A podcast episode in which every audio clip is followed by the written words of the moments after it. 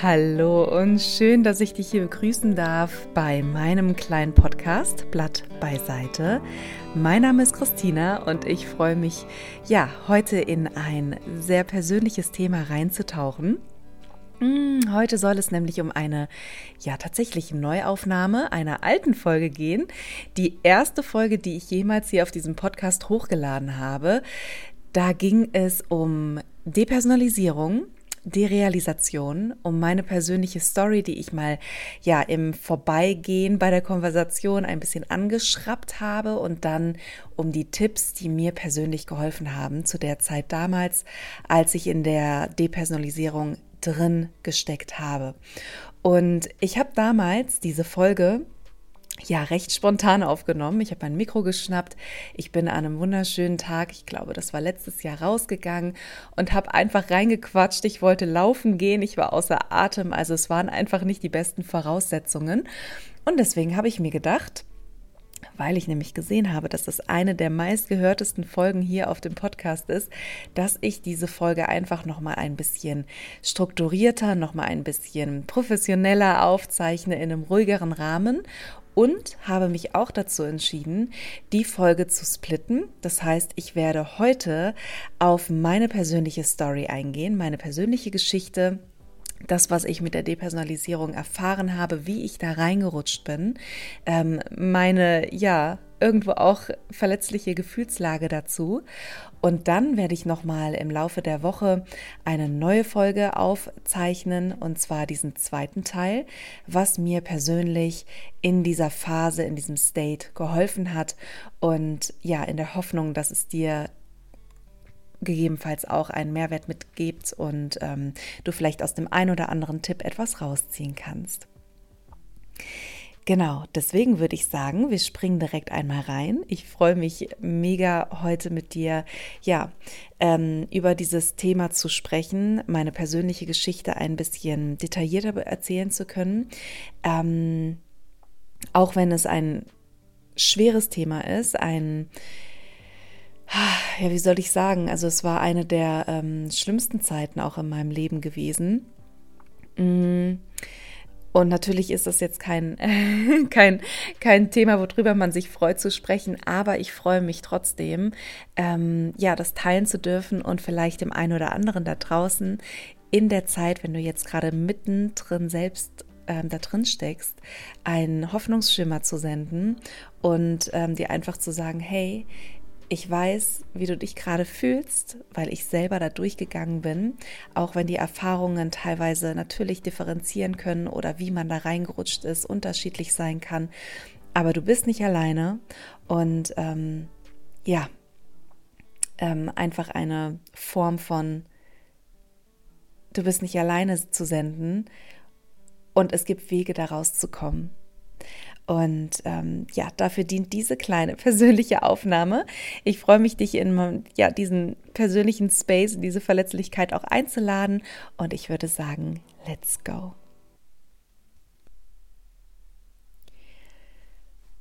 Bei mir war damals der Zeitpunkt, als ich in die DP gerutscht bin, ähm, Juni 2018. Jetzt haben wir September 2022. Ähm, ich muss wirklich überlegen, wie lange das bei mir angehalten hat. Also ich würde sagen, gut bis 20, Anfang 2021. Ähm, also bestimmt so ja, drei Jahre. Ähm, und die drei Jahre waren wirklich ein absoluter innerer Kampf irgendwo gewesen. Ich weiß nicht, wie ich das anders beschreiben kann, ähm, weil es einerseits ein Kampf ist, aber andererseits trotzdem diese Nichtpräsenz, diese ich kann nicht folgen, ich bin gar nicht da, ich kann gar nicht fühlen, ich bin nicht connected mit meinem Körper, ich bin nicht connected mit meiner Seele. Und wenn das nicht vorhanden ist, wie kann da ein Kampf überhaupt stattfinden?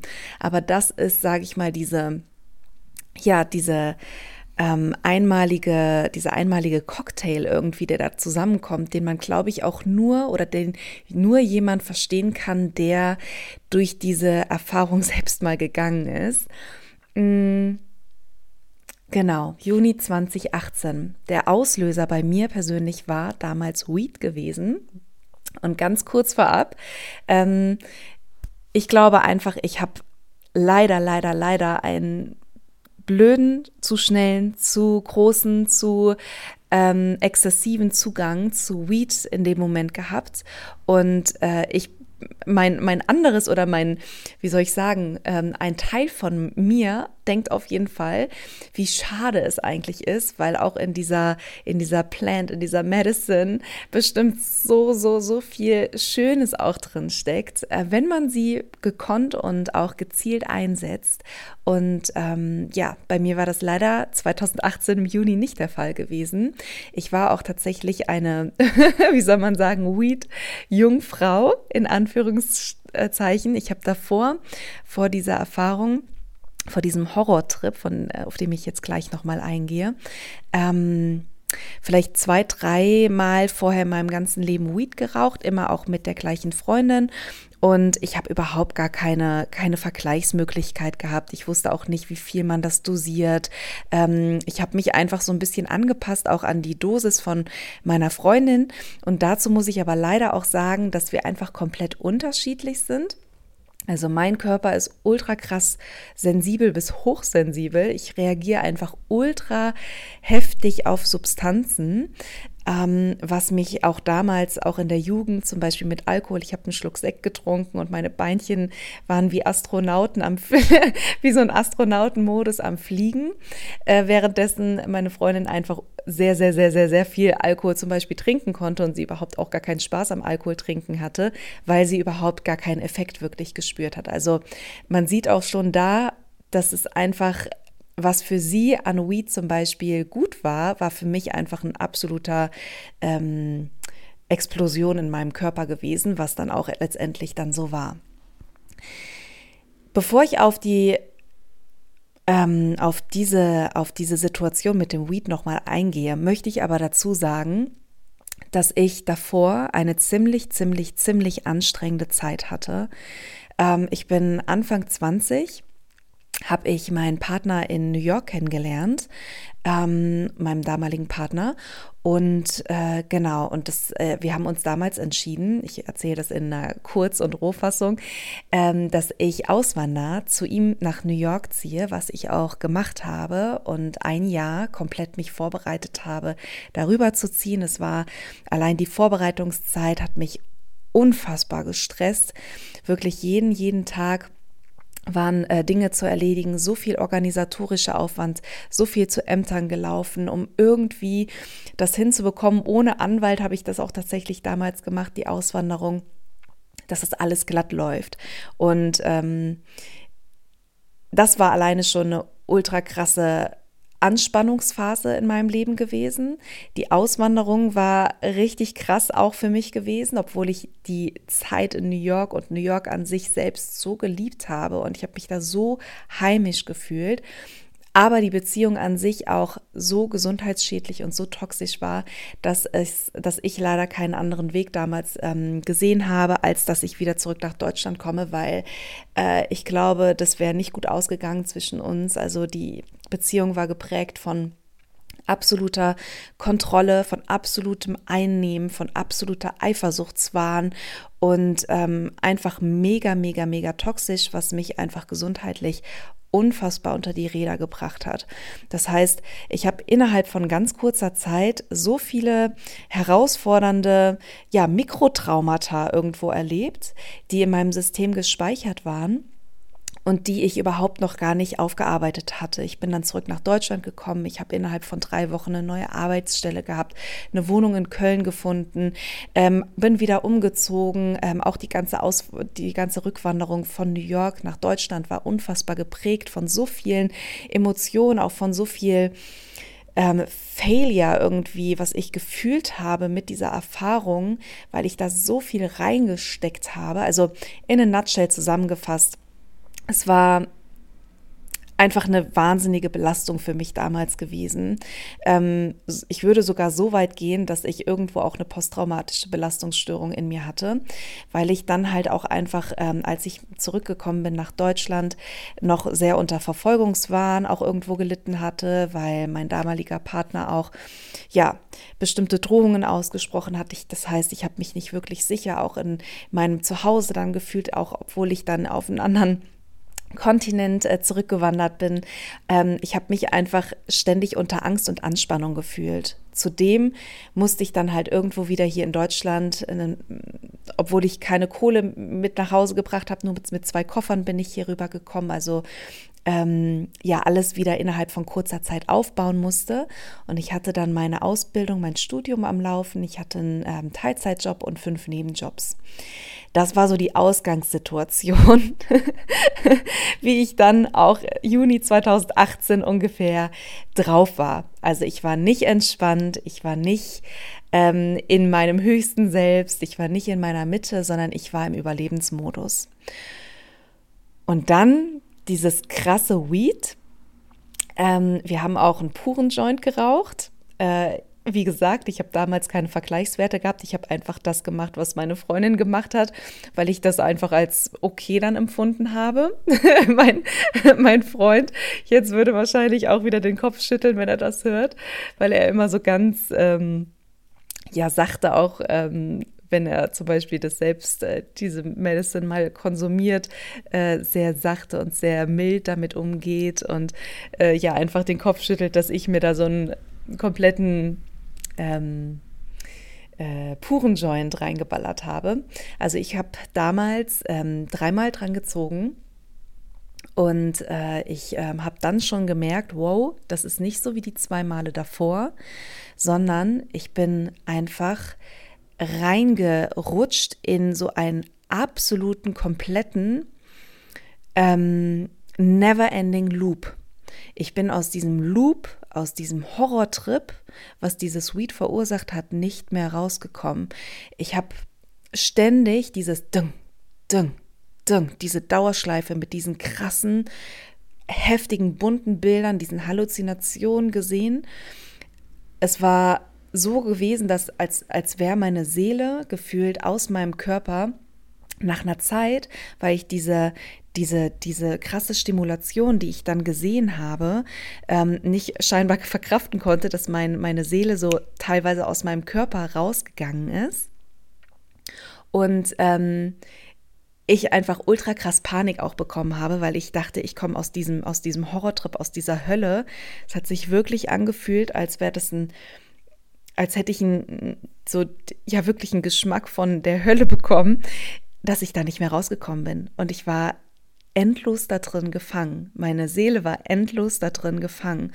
Und ich glaube auch, dass das in dem Moment meiner Freundin auch total Angst irgendwo gemacht hat, weil ich total atypisch reagiert habe.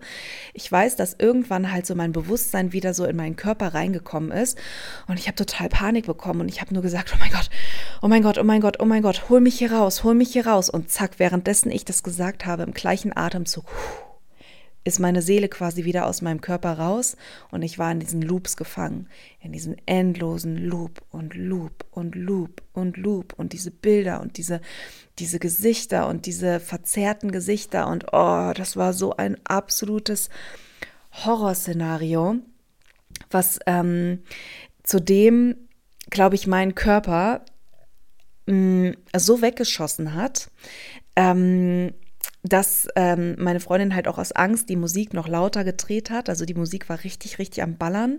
Und ich glaube, mein, mein System, mein elektrisches Nervensystem wusste überhaupt nicht mehr, wie, wie ich die Reize in diesem Moment verarbeiten konnte.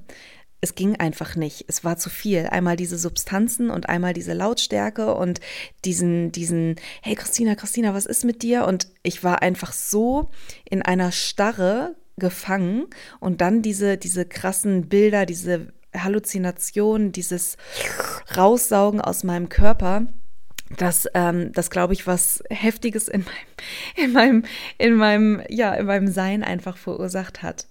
Und ich habe einfach gemerkt, wow, da ist was in mir passiert was ich, ähm, was mich so krass geprägt hat. Ich kann das gar nicht wirklich beschreiben, weil das so angsteinflößend war, diese ganzen Bilder, die ich auch gesehen habe, diese Erfahrungen, die ich in diesem Trip gemacht habe, dass ähm, teilweise ich dann ähm, wie querschnittsgelähmt ähm, und mit so herunterhängendem Kopf in einem Rollstuhl saß und ich alles um mich herum mitbekommen habe. Uh, und die Leute zu mir einfach gesagt haben, wow, sie ist verrückt geworden, sie ist verrückt geworden und sie ist jetzt ein Vegetable. Und ich habe das alles so glasklar mitbekommen und ich habe einfach diese absolute Ohnmacht und Machtlosigkeit in mir gespürt, dass ich ähm, ja wahrscheinlich auch irgendwo so, ein, so eine Urangst in mir, diese, diese absolute Machtlosigkeit, die ich auch in der Erfahrung dann in meiner damaligen Beziehung in äh, New York zum Beispiel gefühlt habe, dass ich dachte, wow, ich, ich kann mich nicht wehren, ich bin machtlos, ich, ich, ich, ich werde ohnmächtig. Ja, und das war letztendlich dann nochmal so eine Zusammenfassung, so eine geballte Zusammenfassung von meiner Gefühlslage. In so einer toxischen Weise puh, ist sie rausgekommen. Ähm, das hat mich ähm, ja ultra weggeschossen und ich glaube, mein, mein Sein ist damit einfach nicht zurechtgekommen. Am nächsten, also ich wurde dann auch noch unter eine eiskalte Dusche gesteckt, weil meine Freundin einfach auch Angst hatte und überfordert war und sie wollte, dass ich dann irgendwie wieder zurück auf Planet Erde komme. Und ich habe das alles überhaupt nicht wirklich ähm, verkraften können. Mein System hat abgeschaltet. Ich bin, ich bin ich habe ausgecheckt, weil das alles zu viel für mich in diesem Moment war. Ähm, ich war auch nicht wirklich ansprechbar. Ich habe alles irgendwie über mich ergehen lassen. Ich habe ähm, Bilder irgendwie gesehen und ich war einfach nur absolut in einem Panikmodus, aber in einem Freeze-Panikmodus drin gewesen. Ich habe die Nacht noch ganz schlimm geträumt. Am nächsten Morgen bin ich aufgewacht und habe einfach gemerkt, es ist nicht mehr so, wie es war. Meine Seele war nicht mehr in meinem Körper präsent. Ich konnte Dingen nicht mehr folgen. Ich war ja gefühlt, als wäre meine Seele so drei Meter über meinem Körper geschwebt und ich hatte keine Verbindung mehr. Es war keine Verbindung mehr da und ich bin ausgecheckt. Es war so, als wäre mein Körper so, wie als würde es so ein Fernseher ausschalten. Und meine Seele war keine Ahnung wo, konnte ich nicht fühlen. Ich war einfach weg, weggetreten, nicht da, nicht präsent, weg von meinem Sein, weg von meiner Persönlichkeit. Ich war ausgesäppt. Und ich kann mich noch so gut erinnern, dass ich am nächsten Tag morgens eine Fahrt gebucht hatte, Blablaka-Fahrt nach Köln zurück. Und Klaus, ein älterer Herr, hatte mich mitgenommen. Bless Klaus. Der wollte sich so viel unterhalten. Und da habe ich dann richtig gemerkt, okay, Christina, das ist keine normale Müdigkeit, die dir hier gerade widerfährt, dass du nicht präsent bist, sondern es ist irgendwas anderes. Und ich hatte so Angst. Ich hatte so Angst, dass ich einfach irgendwie eine Psychose von, diesem, von dieser Erfahrung davontrage und nie wieder irgendwie mich so sein kann, wie ich war. Habe mich aber selbst irgendwo auch beruhigt und habe gesagt, Christina, das sind jetzt einfach noch die Restsubstanzen in deinem Körper, das wird wegfaden, es wird alles wieder normal, keine Panik, alles in Ordnung. Das Problem war leider, dass äh, Tage vergangen sind, Wochen vergangen sind und ähm, ja, dieser State angehalten hat, dieser State auch von irgendwo Angst, dieser State von ähm, der Depersonalisierung. Ja, ich war nicht mehr bei meiner Persönlichkeit, ich war depersonalisiert, ich war nicht mehr bei meinen Zellen, ich war nicht mehr bei meiner Mitte, ich war nicht mehr bei Christina, sondern ich war abgespalten irgendwo. Und ich hatte so Angst, diese, diese Gefühlslage hatte mir damals so Angst gemacht, dass ich ähm, angefangen habe, weil auch auf die einfachsten Fragen, teilweise waren mir diese einfachsten Fragen zu viel, irgendwelche Erinnerungen. Ich konnte mich nicht mehr richtig erinnern an bestimmte Erfahrungen, an bestimmte Dinge auf der Arbeit, ähm, wie wir bestimmte Ab äh, Durchgänge, also irgendwelche Prozesse gemacht haben. Ich konnte dieses Wissen nicht mehr anzapfen. Es war so, dass ich wie als eine wie so eine große große knöchernde, verhölzernde Tür, so ein Tor, wo ich wusste, dahinter sind die ganzen Schätze, dahinter verbirgt sich mein ganzes Wissen, dahinter verbirgt sich Christina, dahinter verbirgt sich dieses, dieses, ähm, ja, meine Seele, ja, mit all ihren Erfahrungen, mit all dieser Farbenpalette inbegriffen und ich kam nicht daran. Ich kam nicht daran. Ich kam nicht durch diese Tür. Diese Tür war einfach, dieser, dieses Tor war so verschlossen und ich konnte mich nicht mehr an die einfachsten Prozesse irgendwie wirklich erinnern. Das heißt, ich musste auch bestimmte Dinge komprimieren. Also ich habe versucht, bestimmte Gefühlslagen zu komprimieren, zu überspielen, sodass es anderen Menschen nicht auffällt, dass in mir was verändert war, dass in mir eine große Lücke entstanden ist. Und das war verbunden mit ultra krass viel Energieaufwand innerlich. Also ich weiß noch, dieser ständige innerliche Kampf, dieses ständige, oh mein Gott, oh mein Gott, ich muss es, ich, ich will unbedingt normal sein, ich will unbedingt wieder ich sein, ich will unbedingt, dass das niemanden auffällt, weil ansonsten denken die anderen, ich bin verrückt geworden oder ich bin dumm geworden. das war mein absoluter Kraus dass ähm, ich nicht mehr an mein Potenzial und meine Ressourcen ähm, rangekommen bin, ja. Und ich kann das nur irgendwie so vergleichen, dass ich wie in so einem Astronautenanzug gefangen war, so richtig dumpf, abgedriftet. Und ich höre die Menschen nur so, ich habe kein richtiges Zeitgefühl mehr gehabt. Ich habe keine richtigen ich konnte mich, also ich konnte mich zwar an bestimmte Erfahrungen, also ich konnte mich zwar an mein Leben, an Erfahrungen, an Erinnerungen erinnern, aber ich hatte keine Gefühlsassoziation damit gehabt. Ja, und das Schlimmste auch noch war, dass ich ähm, meinen Körper als so fremd wahrgenommen habe. Ich weiß noch, wie ich in meinem Bett in Köln lag. Ich habe meine Hand gehoben, meinen Arm gehoben und ich habe mich angeguckt, als ein Alien. Es klingt so crazy, wirklich, es klingt so verrückt und auch irgendwo so angsteinflößend und so, als würde ich ja jetzt so mit meinem, mit meinem gesunden Ich, ja, dass ich einfach so viel Mitgefühl mit, mit der Christina von damals hatte, wo ich einfach nur denken würde, oh mein Gott, komm her, ich will dich in den Arm nehmen und dir, meinem kleinen Ich, meinem jungen Ich quasi sagen, hey, hab keine Angst, es ist alles in Ordnung. Wir holen dich da raus und du wirst da rauskommen. Aber ich habe mich damals auch so gut wie niemanden damit anvertraut, weil ich einfach auch Angst vor diesem eigenen Gefühl hatte und auch Angst hatte, dass mich keiner versteht, weil immer wenn ich das so ein bisschen angesprochen hatte, ein bisschen auch bei ja, meinen engsten Kreis erzählt habe, war halt einfach nicht viel Nachempfindung da gewesen. Das konnte ich auch gar nicht verlangen, weil man das auch nur nachempfinden kann, wenn man das irgendwie selbst erlebt hat. Ansonsten, ja, steht man, stehen die Menschen wie so ein Ochs vom Berg da und gucken dich an und denken, ich kann das nicht verstehen. Ich weiß nicht, was, was meinst du damit?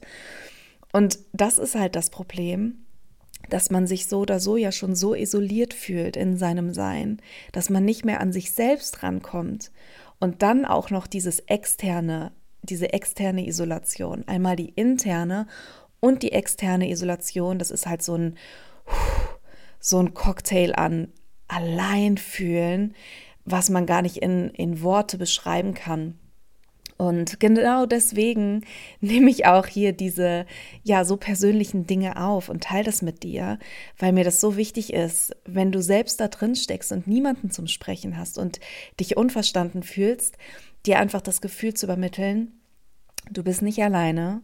Und ähm, es gibt Menschen, die dich auch verstehen. Es gibt Menschen, die das nachempfinden können. Und es gibt auch Menschen, die da rausgekommen sind und Menschen, die dir vielleicht auch irgendwo mit ihrer Erfahrungsweise oder mit ihren Tipps, mit ihren ähm, ja Dingen, die denen geholfen haben, vielleicht einen Anstoß, einen Impuls geben können, was für dich dann hilft.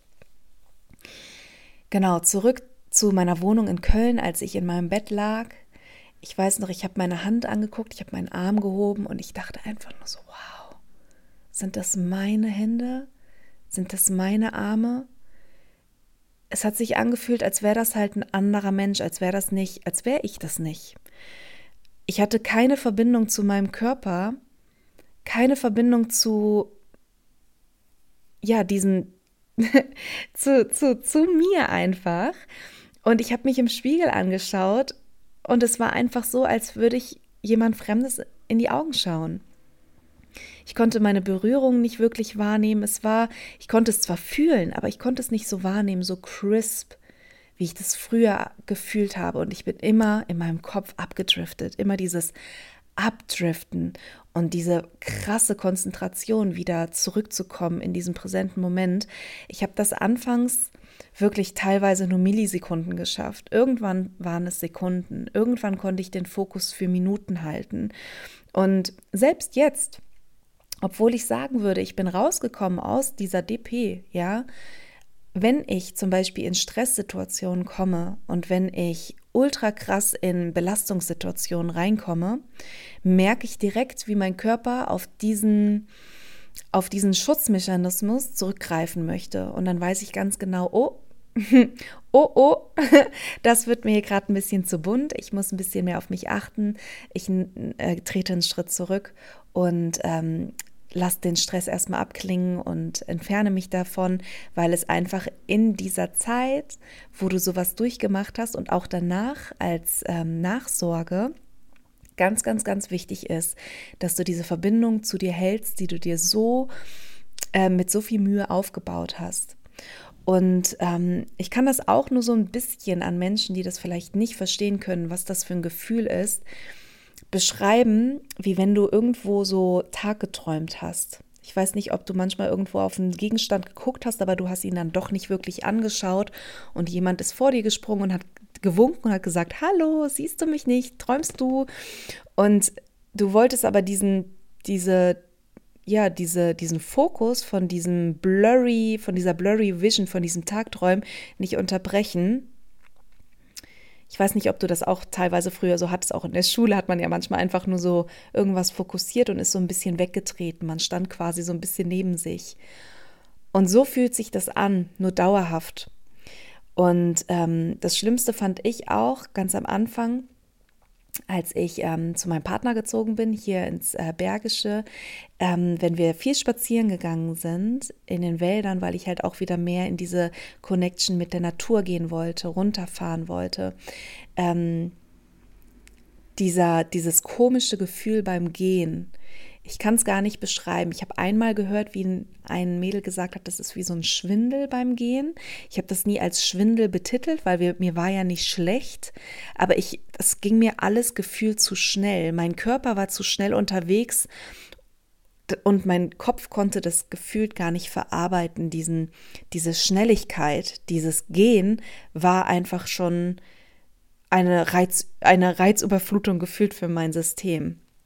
Ja, Wahnsinn, Wahnsinn, das so auch auszusprechen und das nochmal so zu reflektieren, auch nochmal so zurückzureisen in vor vier Jahren oder in vor drei Jahren oder selbst in vor zwei Jahren, wie ich das gefühlt habe. Und ähm, was bei mir tatsächlich ein großer Knackpunkt war, ohne jetzt auf die Tipps und Tricks einzugehen, die mir geholfen haben, darauf werde ich dann nochmal in einer separaten Folge eingehen, war bei mir die Zeit, als Corona gekommen ist und ähm, komplett die Welt sich auf den Kopf gedreht hat und äh, zum Stehen gekommen ist.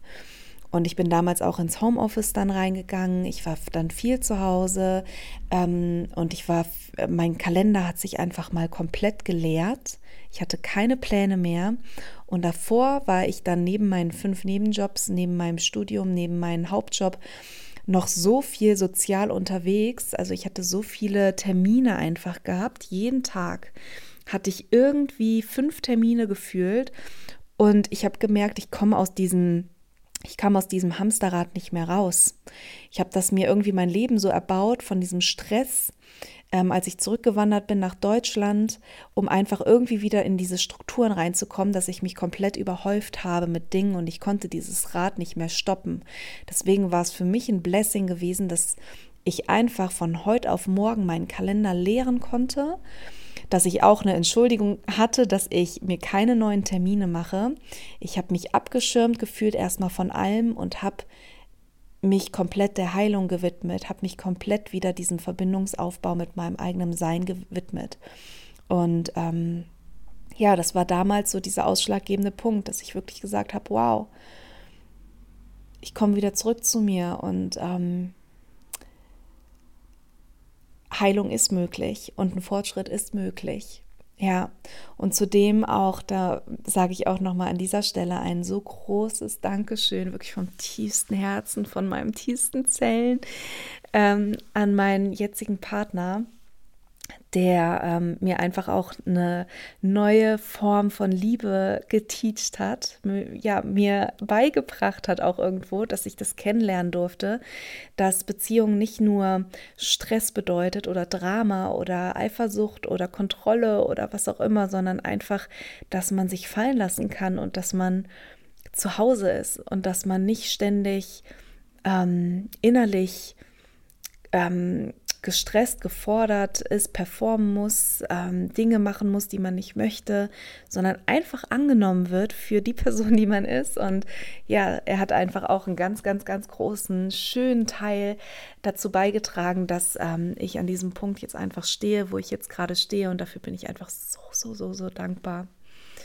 Ja, und auch nochmal diesen Impuls an dich an dieser Stelle, dass es so wichtig ist, sich mit Menschen zu umgeben, die einem gut tun, die einen auch ähm, akzeptieren, die einem nicht immer kritisieren, die einen nicht irgendwie vorführen, die einen nicht einengen, sondern die einen einfach annehmen, wie man ist und ähm, ja, diesen, diesen Safe Space irgendwo kreiert. Ja, das ist ganz, ganz, ganz wichtig. Eine kurze Sache wollte ich auf jeden Fall noch ähm, als Schlusswort auch irgendwo anfügen. Das war ein Punkt, den ich mir noch gemerkt habe. Ähm, auch nochmal zurück zur DP. Also bei mir war es tatsächlich auch ähm, so schlimm gewesen, dass ich äh, teilweise Angst hatte, Auto zu fahren. Ähm, ich weiß noch, damals bin ich auch mit der gleichen Freundin, mit der ich nämlich diese Erfahrung hatte mit dem Weed in Hamburg gewesen und sie hatte ähm, dann auch gesagt, hey, kannst du gerade Auto fahren? Und ich habe mich einfach gar nicht bereit gefühlt, Auto zu fahren. Das war nach meinem Trip, das war, glaube ich, ein Jahr später oder so, aber wo ich noch mitten in der DP drin gehangen habe. Und ich habe mich einfach nicht getraut, auch zu sagen, hey, ich fühle mich nicht in der Lage, Auto zu fahren, weil ich das selbst für mich nicht akzeptieren konnte, weil das für mich irgendwo eine Art von Eingestehen war von diesem, okay, Christina, bei dir ist jetzt was kaputt im Kopf. Und das konnte ich einfach nicht ertragen und deswegen habe ich auch in dieser, in dieser Busy Rush Hour in Hamburg bin ich dann Auto gefahren und ich habe einfach gemerkt, wow, sie hatte halt auch noch irgendwie ganz kurz mal das Lenkrad so, glaube ich, gegriffen, weil ich einfach gemerkt habe, wow, ich bin komplett überfordert. Ich traue mich gerade nicht mehr Auto zu fahren und vor allem ist es auch nicht sicher, wenn ich gerade Auto fahre ähm, weil ich einfach auch die Gefahren einfach nicht mehr einschätzen konnte, weil ich einfach nicht, wenn du nicht bei dir bist, dann kannst du natürlich auch dir selbst nicht vertrauen. Und dementsprechend sind auch diese Dinge, was sehr schnell ist, selbst wenn ich gesagt habe, dass Gehen bei mir manchmal dieses komische Gefühl ausgelöst hat, ja, dass ich nicht mehr hinterhergekommen bin mit meinem Kopf, weil das mir zu schnell war, diese Bewegung beim Autofahren natürlich komplett lost war gefühlt. Also ich habe nie einen Unfall gebaut, ich war auch immer zum Glück dann sicher unterwegs gewesen, aber ich habe erstmal so ein bisschen Abstand davon genommen und vor allem ähm, auch nicht mit anderen Menschen, also ich ähm, war sonst eher Beifahrer und bin nicht selbst gefahren, weil mich das meistens dann noch mehr gestresst hat weil Beifahrer sind manchmal auch stressige Gefährten, die meistens immer besser wissen, wie man ein Auto fährt. Und deswegen, ähm, ja, wenn ich alleine fahre, fühle ich mich meistens auch sicherer, als wenn ich noch jemanden dabei habe.